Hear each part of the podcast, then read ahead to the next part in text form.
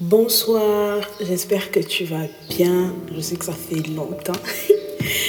Mais bon, par la grâce de Dieu, nous sommes de retour. Toute cette semaine sur euh, notre page Instagram. Donc si tu ne nous suis pas, va t'abonner sur Instagram. Toute cette semaine, on a traité euh, du thème de la femme. On a parlé de la femme, euh, on a parlé de Rahab, Marie-Madeleine, Anne, Esther. Enfin, j'ai oublié, mais on, en a, évoqué pas mal quand même. Et aujourd'hui, c'est le septième jour et c'est le dernier jour. Et nous voulions terminer avec un podcast. Et nous voulions parler d'Ève, de la femme qui est jugée, de la femme qui est incomprise, à qui on n'a pas donné, à qui on ne donne pas véritablement euh, la chance de, s'expliquer, de se justifier, mais qu'on condamne tout de suite. Nous tous, hein, je pense, ou la majorité d'entre nous, quand on lit la Genèse et qu'on voit Ève, on dit non, mais c'est à cause d'Ève que nous on souffre aujourd'hui. C'est à cause d'Ève. Même, même en rigolant, nous tous, on a déjà eu à condamner Ève. Et en lisant encore euh, la Genèse, je me suis dit, si j'étais à la place d'Ève, en fait, je me suis mise à la place d'Ève et je me suis dit, on dit je me suis dit, n'est-ce pas? Ou je me suis dit, anyway. et ce que, et ce que j'ai pu remarquer ou ce que j'ai eu finalement, c'est que Ève a été tellement jugée.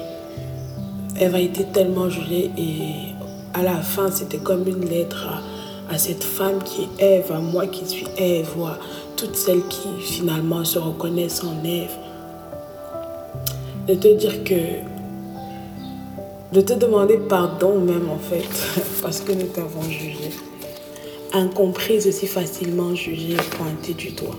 Chère Ève, toi à qui on attribue la maternité de tous les mots, toi qui dois assumer à la place des autres et faire front, toi l'accusé qu'on met facilement à la barre, Chère Ève, toi la fautive qui n'a droit aucun plaidoyer, semblable à cette chèvre conduite à l'abattoir. Toi la cible facile car il n'y a aucune lâcheté en toi. Tu joues si bien ton rôle d'aide, de bouclier, de protection par balle. Tu m'étonnes que tu reçoives tous les coups. Toi que les autres prennent facilement pour acquis. Toi à qui on ne donne aucun crédit. Permets-moi de te rappeler que tu donnes la vie Chère Ève, laisse-moi te dire que je te vois. Dans ta détresse, je te vois. Face à toutes ces accusations, je te vois encore. Tu es une arme redoutable, mon Ève. Tu as dans le cœur les secrets enfouis par ton Père céleste. Lui qui a pris le temps de t'équiper en one-on-one pour que tu demeures solide. Toi qui fais les rois et les défaits. Toi l'échelle quasi indispensable à l'élévation sur qui on s'appuie sans crainte. Chère Ève, tu es précieuse et j'ai besoin de te voir briller à nouveau, te voir accepter chacune de tes facettes, te voir être ce calme au milieu de la tempête. J'ai besoin de te voir debout à nouveau, embrassant ton indispensable personnalité, Ève.